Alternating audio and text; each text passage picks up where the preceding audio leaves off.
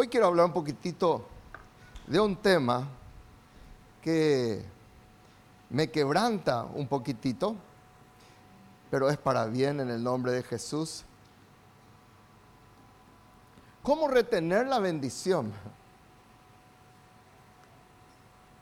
¿Cuántos saben que hay cosas que de repente se pierden si no se cuidan? Todo lo que vos no cuides vas a perder, o yo. No cuidamos la salud que se pierde. No cuidamos nuestra alimentación, se pierde la salud. No cuidamos el matrimonio, se puede perder el matrimonio. No cuidamos nuestra relación con Dios, le vas a perder a Dios. Todo lo que no cuides se puede perder. No cuidas tu salvación, puedes perder tu salvación.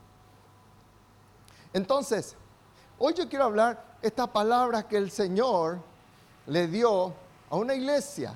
Miren lo que dice en Apocalipsis 3:11, cómo termina la Biblia en el último libro. Dice, he aquí yo vengo pronto. Digan conmigo, voy a retener lo que tengo. Vamos iglesia, voy a retener lo que tengo. El consejo que el Señor Jesús da, porque es Él el que habla a su iglesia, dice, retén lo que tienes, para que ninguno tome tu corona. Quiere decir que si yo no retengo, otro toma. Lo que yo no valoro, otro valora. Lo que yo dejo de lado, otro dice, esto es lo que yo quiero. Y nosotros fuimos llamados para retener la bendición, gracias. Muchos saben recibir. Y de hecho que Dios les bendice. De hecho que Dios les habla. De hecho que Dios toca sus vidas. De hecho que Dios le colma de favores y misericordias, pero pierden la bendición. No porque, así como estaba diciendo en esta mañana, no es porque falló el dador de la bendición, no es porque falló la palabra, no es mucho menos porque falló tu líder, es porque la persona fue negligente en retener y en cuidar la bendición. Y es como alguien que quiera retener la bendición en sus manos como si fuera que tuviera agua en sus manos. Y todos sabemos que ahí no lo podemos retener. Miren lo que es la palabra retener o aferrarse. Quiere, viene el griego createo, que quiere decir usar fuerza. Quiere decir que yo tengo que agarrarme, que yo tengo que aferrarme, prender, retener. Y muchos quieren que otros hagan eso por mí y cuando nosotros ya somos adultos y cuando ya tenemos uso de razón, otro no puede retener bendición por mí. Y hay padres que luchan por la bendición por su hijo y están bien. Pero es el hijo el que tiene que tomar la decisión. Yo le empujo, yo le animo, yo le estorbo a mis hijos. Acá mis hijos pueden preguntarle, nosotros les estorbamos a nuestros hijos. Éramos tan así con ellos. Eso quiere decir, del griego al español quiere decir dolor de muela para ellos. No le dejábamos, no le dejamos bajo ningún concepto de que ellos decidieran su tema espiritual. Era sí o sí. Cuando se casen, bueno, que ellos hagan ya sus vidas, pero estando en casa, nosotros les empujábamos y usábamos fuerza para eso. Pero llegó el momento en que ellos tenían que tomar sus decisiones. Entonces, nosotros somos llamados para usar fuerza para retener. ¿Y por qué usar fuerza? Porque más que nunca sabemos que nuestro enemigo es violento. Sabemos que nuestro enemigo, como león rugiente, busca a quien devorar. Entonces, él no viene. Anteriormente, él venía medio disfrazadito, pero hoy en día viene con violencia. Hoy en día están manifestándose. Hace poco terminó una conferencia en Davos y ahí no están hablando de cómo tratar a la iglesia del Señor con maripositas. No, ellos quieren usar fuerza si hace falta. Para que justamente todo lo que tiene que ver con Dios no, avance. ¿Por qué? Porque les molesta para sus planes. Porque la iglesia habla del hombre, la mujer no habla de columna al medio. Entonces, eso les molesta. Entonces, todo lo que viene de la familia, todo lo que vienen de los principios de Dios, el diablo quiere arrebatar. Y si vos y yo no nos cuidamos, eso va a venir a permear en las vidas de las familias. Hoy el consejo de Dios es retén lo que tienes, retén la bendición, retén lo que el Señor te ha dado. Y déjenme mirar tres principios que el propio Señor Jesús dijo de bendiciones, de semillas, de bendiciones, de cosas que Dios nos dio y que se pierde. Y vamos a mirar por qué se pierde, pero no vamos a terminar con esa historia. Vamos a ver cómo en el nombre de Jesús seguir acumulando, teniendo y moviéndonos en bendición. Levante su mano y diga, yo en el nombre de Jesús retendré la bendición. Nadie, digan conmigo, nadie tomará mi corona.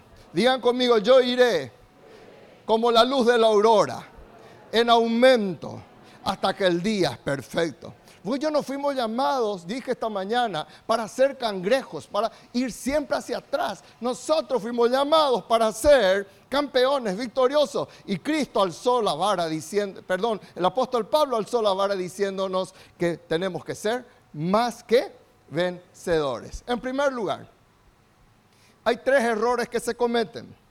La garganta está un poco cansadita. ¿Cuáles son estos tres errores?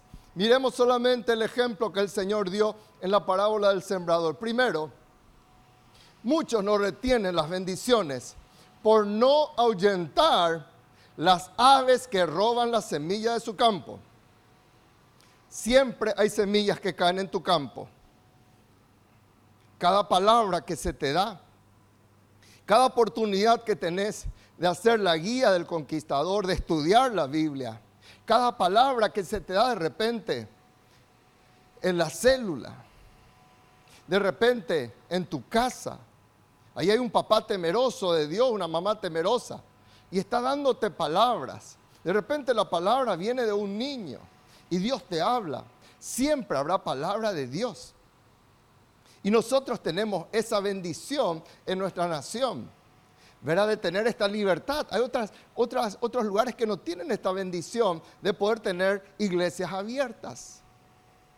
Entonces, llega la bendición a tu hogar, llega la bendición a tu vida, pero esa bendición se pierde por culpa de aves que roban las semillas en tu campo. El Señor Jesús dijo, y al sembrar aconteció que una parte cayó junto al camino y vinieron las aves del cielo y la comieron. ¿Qué pasó? Comieron la semilla, comieron la bendición, comieron todo lo, lo bueno de Dios para tu vida. El Señor aclara y dice después, estos son los de junto al camino en quienes se siembra la palabra. ¿Cuántos creen que ya se sembró muchas veces la palabra en nuestra vida? Hola iglesia. Que se siembra la palabra. Pero después que la oyen, ¿qué pasó? Enseguida viene Satanás y quita la palabra que se sembró en sus corazones. Entonces, todo lo que quita es porque se lo permite, no porque Satanás sea mayor porque mayor, digan conmigo, mayor es el que está en mí que el que está en el mundo. Ahora, si yo, el diablo, conmigo, un mano a mano, yo pierdo. Lo que él teme es al mayor que está en mí. ¿Cuántos van comprendiendo eso? Entonces, en un mano a mano, yo con el diablo pierdo, vos perdés. Pero cuando vos y yo nos unimos, es como a mí me pasaba de repente en la escuela. Había un muchacho grande que me quería pegar. Entonces, ¿qué yo hacía? En el recreo me unía a mi hermano que yo soy versión medio litro, él era versión un litro de alto, ¿verdad? Y es mucho más alto que yo. Y cuando era el recreo, yo me unía a él y el otro no me podía tocar porque estaba mi hermano mayor, mucho más grande, que le iba a agarrotear si me tocaba. ¿Me entiende? Esa es la idea, la figura. ¿Qué cosa? No es un mano a mano. Es lo que el diablo teme es al mayor que está en mí cuando yo me muevo en sujeción, cuando yo me muevo en bendición. Entonces viene el diablo y arrebata. ¿Qué quiere decir esto? Que las aves representan las ideas sembradas por malos amigos en tu vida. Hay muchas personas que me dicen, pastor, esto es un tema entre vos y esa persona. No es conmigo. Y son gente que hacen daño a la obra de Dios. Son gente que hacen daño a las cosas de Dios. Y la gente dice, eso es conmigo. Mi amistad, lo espiritual es una cosa, mi amistad es otra cosa. Error. La Biblia dice, no yerres, no te equivoques. Porque si uno está con esas personas Esas malas conversaciones van a corromperte, van a dañarte, van a hacerte daño. Entonces, si yo me uno, hay un refrán que dice, dime con quién andas y te diré quién eres. Entonces, si yo me uno a este tipo de personas, esos son como aves que vienen y te roban la semilla y de repente vos escuchaste la semilla, de repente recibiste buena palabra y vos sabés que es palabra de Dios, vos sabés que viene de parte del Señor, pero vienen estos amigos, entre comillas y subrayados. Díganme si Eva y Adán, hermanos, no tuvieron buena palabra en el huerto de Edén. Pero ellos descuidaron porque vino y le papeó, como dirían los brasileros. Le hablaron, le comenzaron a calentar la cabeza con que Dios te dijo esto, con que tu pastor te dijo esto, con que tu líder te dijo esto. No, esos son fanáticos. Esos son extremistas. Esos son cuadrados. Se quedaron en el siglo I de la historia. Y vienen con malas conversaciones y te apartan los malos amigos. Dice la palabra de Dios. Y entró Satanás en Judas por sobrenombre Iscariote, el cual era uno, el número de los doce. Ahí el propio Judas. Judas era un buen tipo.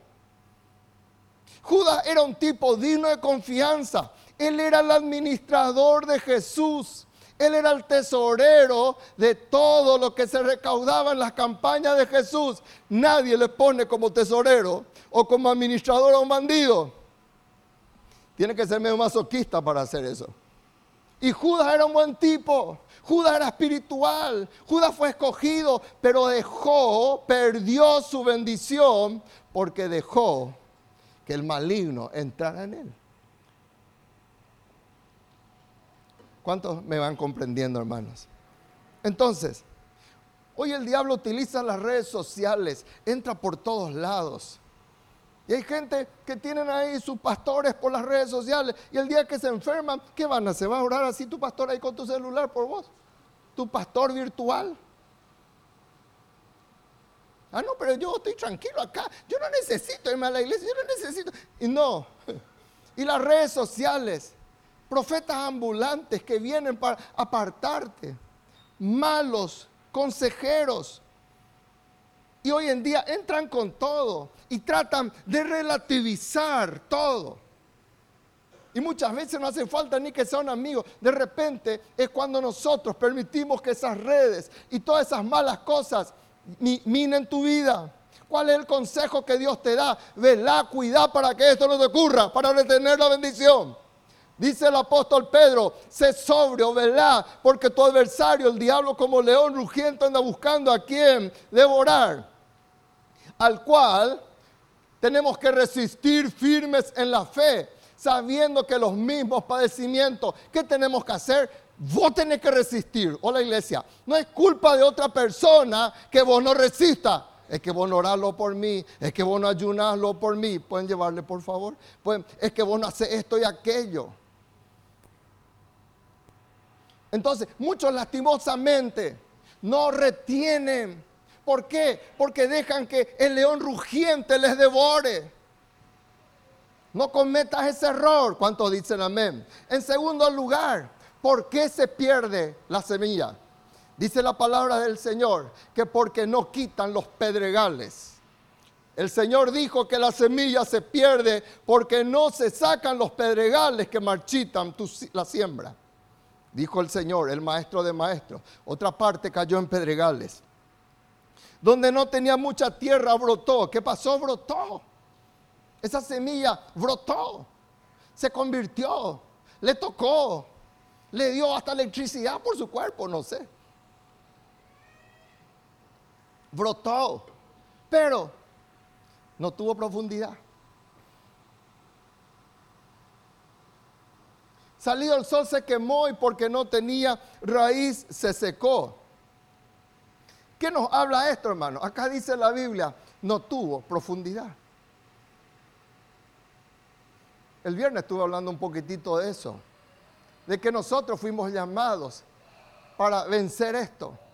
Dice la Biblia La aplicación en Marcos 4:16. ¿Qué dice?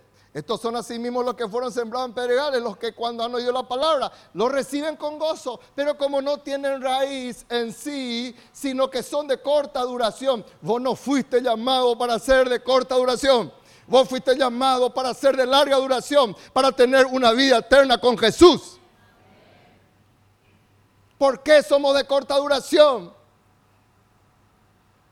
Y dice la Biblia, porque ahí vinieron la tribulación, la persecución, el enojo, cuántas cosas y tropezó. No tenía profundidad. Pine pererí. Piel fina quiere decir eso. Ahora, no, no es problema la semilla, vuelvo a recalcar, no es problema del sembrador, no es problema de tu vida porque tu vida es apta para recibir la buena semilla. No es que Dios dice, ah, este no, este va a tener lo de que nació un corazón lleno de pedregales. No, Dios no hace ascensión de personas. Así como siembran vos, siembran mí. Entonces, para mí tienen dos explicaciones. En primer lugar, son de corta duración. No porque Dios quiso, no porque el sembrador tuvo esa intención, porque no tienen raíces la semilla brotó. La semilla estaba ahí como para germinar y para desarrollar todo su potencial. Pero no se le dio, ¿qué cosa? No se le dio su elemento, la, la tierra, para que comience a desarrollar sus raíces y comience a firmarse. Y al no poder hacer eso, ¿qué pasó? Se secó. ¿Saben qué es lo más triste? Hijos de Dios que no tienen ninguna profundidad. Yo hablé mucho de esto el viernes. Hijos de Dios que, dice mi esposa, son tan playos como el charco, me dice ella. Vos hablas con ellos, son playos. Nunca tienen respuestas. Nunca tienen ninguna sabiduría. Sus hijos no encuentran ninguna respuesta en ellos porque no profundizan. Padres que no leen la palabra. No, no comienzan a buscar sabiduría, no se unen a gente sabia, se unen a vagos, porque el vago no le confronta su mediocridad. Y el mediocre, en vez de decir, voy a buscar salir de mi mediocridad, de mi mediocridad y voy a aprender de un sabio, eh, muchos dicen, no, me uno con este más vago porque este más vago es más vago que yo y no me hace sentir mal. Error. Vos fuiste llamado para tener profundidad en Dios. ¿Cuántos dicen amén? Entonces cuando una persona es profunda, sus respuestas son profundas, sus respuestas no son simples. ¿Y por qué? Y porque así tiene que ser, te dice. Esa es una respuesta. ¿Qué es lo que hace hoy toda la mentalidad del anticristo que se está moviendo hoy en día? Está creando una generación reactiva, no pensativa. Y vos le hablás, vos le decís, esto no te conviene, mira, esto no sirve, esto no es bueno. Y a mí que reacciona. No piensan, no razonan. Son playos. Y vos y yo no fuimos llamados para ser semilla de corta duración. Somos llamados para permanecer, para retener esa semilla. Y ahí yo digo, esta semilla va a crecer, esta semilla va a ir adelante, va a tener raíz en el nombre de Jesús. Miren el consejo, no profundiza con Dios, no profundiza con su vida, no profundiza en los consejos. Y en vez de aprovechar esos consejos que te van a dar profundidad, uno rechaza, uno patea, uno se enoja, despotrica en vez de decir, cierto lo que me dicen, el que me dice una persona que me ama, una persona que está orando por mí, por algo me dice esto. Así piensa la persona profunda en Dios.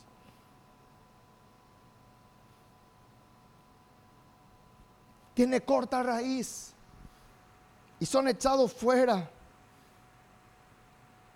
Hoy el consejo de Dios es, metete en las profundidades. ¿Cuánto dicen amén? Metete en las profundidades. No seas simplista en todo lo que pensás, en todo lo que decís. Hay personas con quienes uno no puede entablar una conversación, hermanos. Cinco minutos ya te da, ya te da ganas de bostezar. No seas así. Profundizana, papá. Profundizana, mamá. Porque tu hijo necesita respuestas. Y vos, hijo, sé sabio. Deja de escuchar a los feminazis y comenzá a escuchar palabra de Dios en tu vida. Metete en las profundidades de Dios, mira el consejo que Dios te da en la Biblia. Descender al mar en las naves, hacer negocio en las muchas aguas, en las profundidades están tus bendiciones. Ellos han visto las obras de Jehová y las maravillas. Digan conmigo, se ven en las profundidades. No es en el borde del mar. En el borde del mar llega el aceite de los barcos, llega toda la puerqueza. Llegan los, los pescados muertos, pescaditos muertos. Pero en las profundidades están las grandes pescas, en las profundidades están los negocios, en las profundidades están las bendiciones de Dios. ¿Cuántos dicen amén? Por eso el Señor le dijo a Pedro en Lucas 5, metete mar adentro, Pedro. Hola iglesia. Deja de ser playo. Deja de ser corta duración. Y levantate en un nivel de victoria. El corazón pedregoso también nos habla de un corazón lleno de heridas. Las piedras en la Biblia representan corazones duros por un lado también es de corta duración, pero por otro lado nos habla de un corazón pedregoso. Miren lo que Dios anhela, que tengamos un corazón sensible y perdonador. Miren lo que dice la Biblia. Uy, acá me falta un versículo. Bueno, dice en 2 Corintios 3:3, dice la Biblia, siendo manifiesto que sois carta de Cristo expedidas por nosotros. Eso está en 2 Corintios 3:3 no con tinta, sino con el Espíritu, no en tablas de piedra. Eso fue en la época de Moisés. Allá cuando él subió al monte, se escribió la ley en tablas de piedra. Pero hoy Dios dice, ya no son tablas de piedra. Yo quiero escribir mis preceptos en el corazón. ¿Cuántos dicen amén, hermano? Yo quiero que ahora las tablas sean las carnes de tu corazón. Porque un corazón pedregoso es un corazón lleno de heridas. Es un corazón con, cosas no sanadas, con un interior no sanado. Y vos yo tenemos que decir, Señor, yo no quiero un corazón pedregoso. Esa es tu decisión. No es mi decisión. Es mi decisión en cuanto a mi corazón. Ruth no puede hacer eso por mí. Yo no puedo hacer eso por Ruth. Cada uno de nosotros tiene que decir, yo saco en el nombre de Jesús ese corazón de piedra. Plantamos un limón en casa y nuestra, nuestra casa tenía un patio, tiene un patio lleno de piedras, 14 camionadas de, de piedras se sacó de ahí, hermano. Y ahí se sembró y se puso el pasto y plantamos un limón. Y le dije al jardinero, ¿por qué lo que este no crece? Y me dice, pastor, es que abajo hay demasiado piedra, hay que cavar más hondo. Ah, bueno, y ahí entendí esto otra vez. No puede crecer mi limón y yo anhelo tomar alguna limonada de ese limón. Pero no crece porque tiene piedras. ¿Me va siguiendo, iglesia? Entonces, saca las piedras de tu corazón. Esa es tu decisión. ¿Cuántos dicen amén? Amén. Un corazón que un corazón sensible, un corazón perdonador.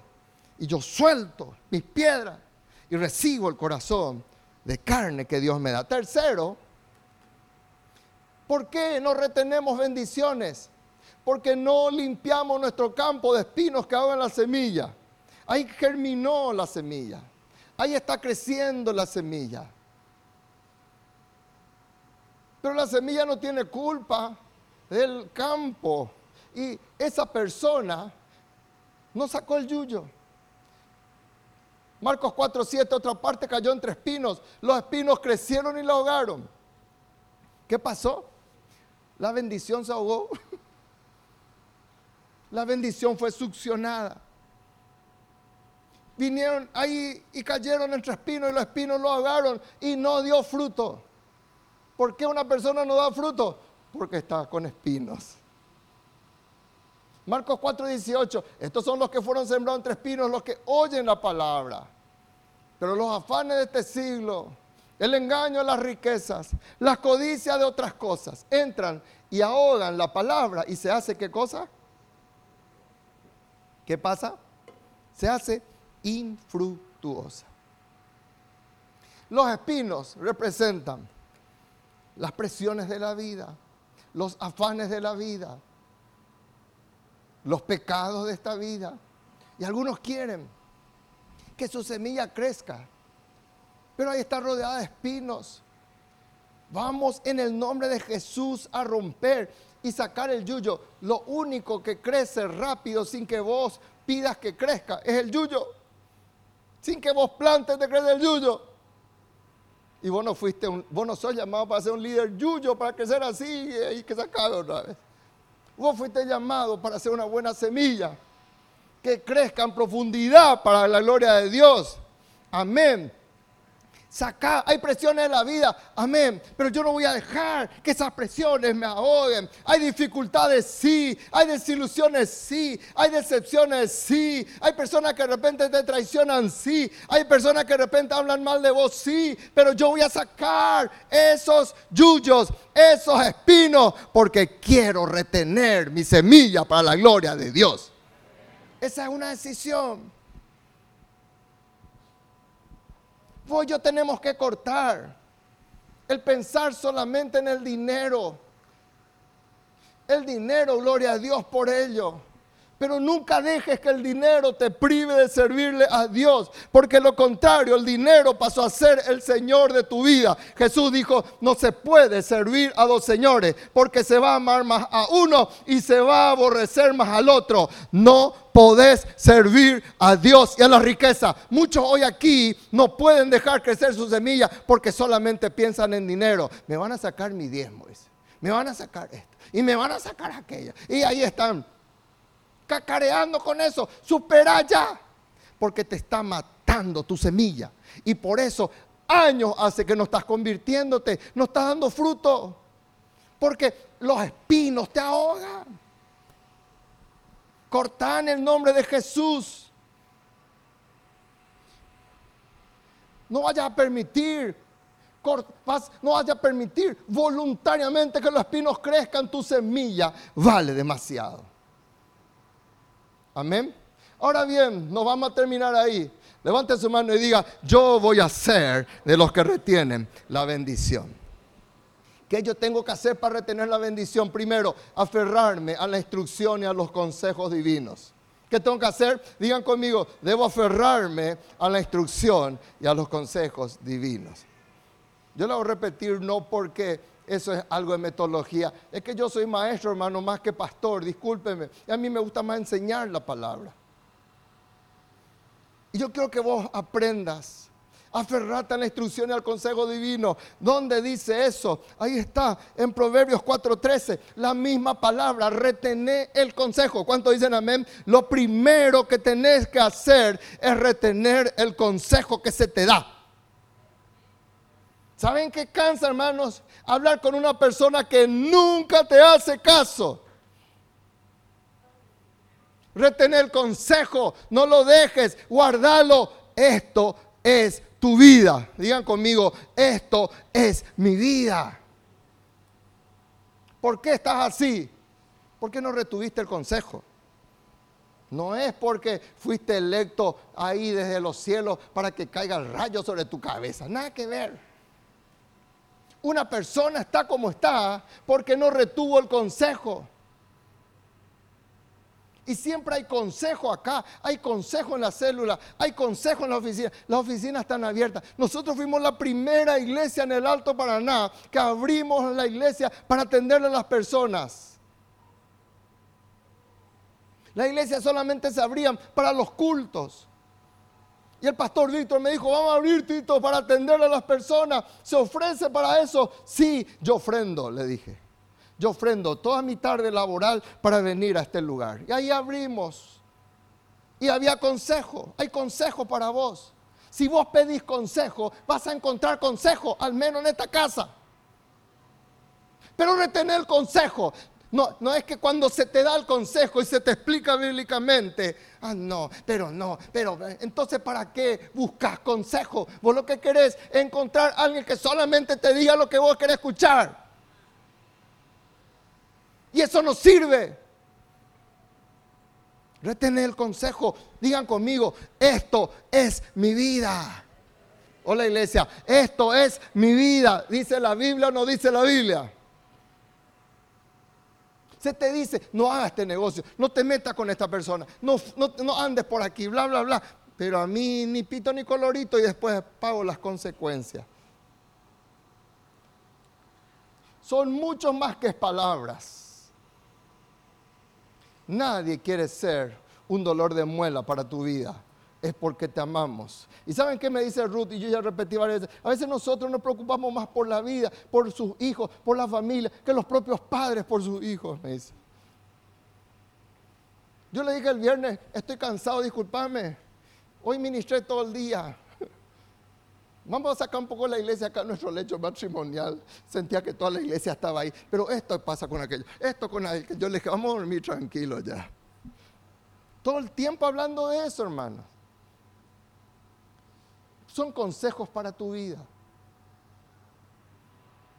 Escucha, retener, guardarlo, atesorarlo, esfuérzate para ello. ¿Cuántos dicen amén? Amén, hermanos. Entonces, miren lo que dice el Salmo 32. Te haré entender, Dios mismo se ocupa Dios mismo te hace entender y te enseña el camino en que debes andar. Miren cómo te habla Dios. Sobre vos yo fijo mis ojos. ¿Cuántos le aplauden a Dios y le dicen gracias Señor por esta tremenda bendición? Sobre vos fijo mis ojos.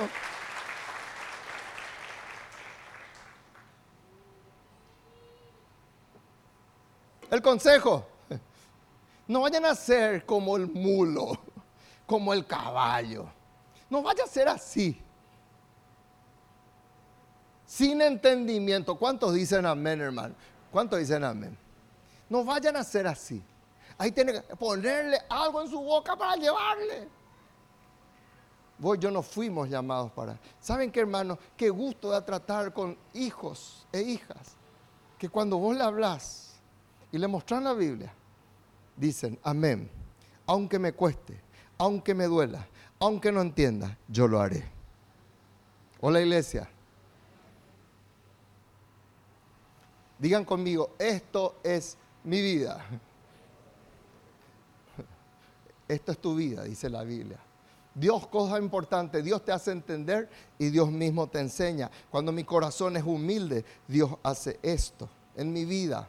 Entonces, ahí Él mismo se toma el tiempo. Él te haré entender, dice, Él mismo viene. Yo le busco a la mañana y Dios se toma el tiempo de que un cabezón como yo entienda y ahí me, y estoy yo con Él y no entiendo, Señor, y Él me explica. Y yo le amo a Dios por eso, porque Dios nunca rechaza al buscador sincero. El buscador sincero nunca sale defraudado en la presencia de Dios. Nunca.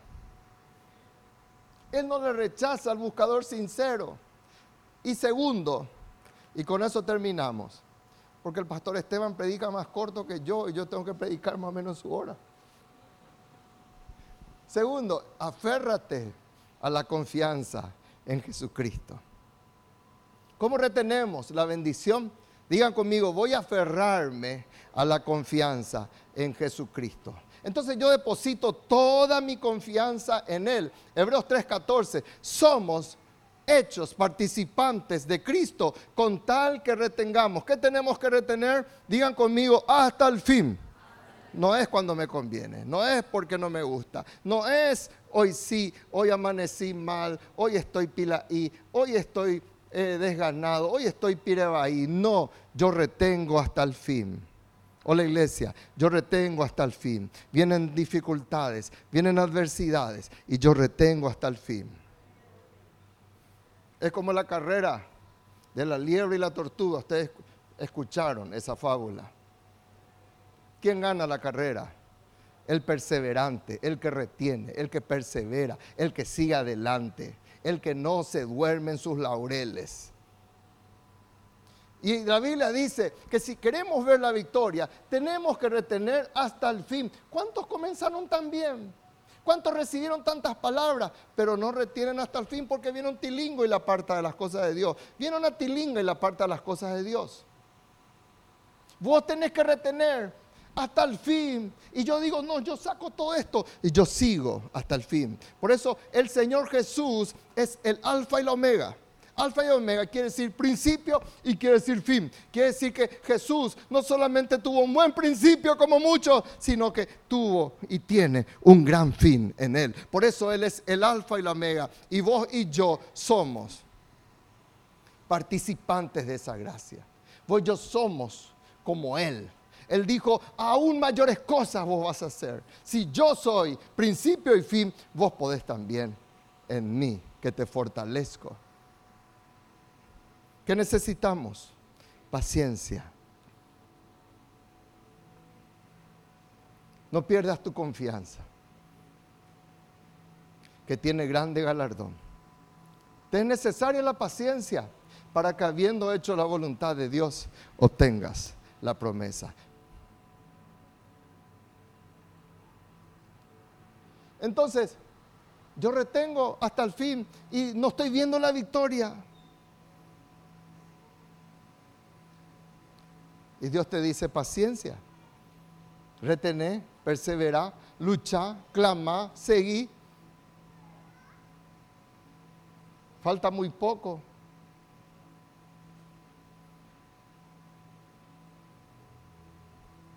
Y vamos a ver esa victoria en el nombre de Jesús. Y escucharemos las palabras más gloriosas. Que el Señor mismo salga a recibirte. Imagínate, el Rey de Gloria, recibiéndote en la puerta del cielo y diciéndote, bien, buen siervo y fiel, sobre poco fuiste fiel, sobre mucho te pondré. Entra en el gozo de tu Señor. Ustedes pueden imaginarse ahí todos los ángeles aplaudiéndote por hijos e hijas de Dios, campeones, que comenzaron como campeones y terminan como campeones. ¿Cuántos van a ver esa victoria en el nombre de Jesús? Como conclusión, en Deuteronomio 28, 11 y 12 dice, y te hará Jehová sobreabundar en bienes, en el fruto de tu vientre, en el fruto de tu bestia, en el fruto de tu tierra, en el país. ¿Dónde Dios te va a bendecir? En este país que Dios te trajo. En este país. No hace falta que te vayas a Europa. o a Singapur o a Qatar. Acá Dios te va a bendecir. Este es el país que Dios te dio. Y Dios te va a abrir su buen tesoro el cielo para enviar la lluvia a tu tierra en su tiempo y para bendecir toda obra de tus manos. Cuando vos retenés la bendición, Dios va a bendecir la obra de tus manos. ¿Es difícil, pastor? Sí, a mí me es muy difícil también.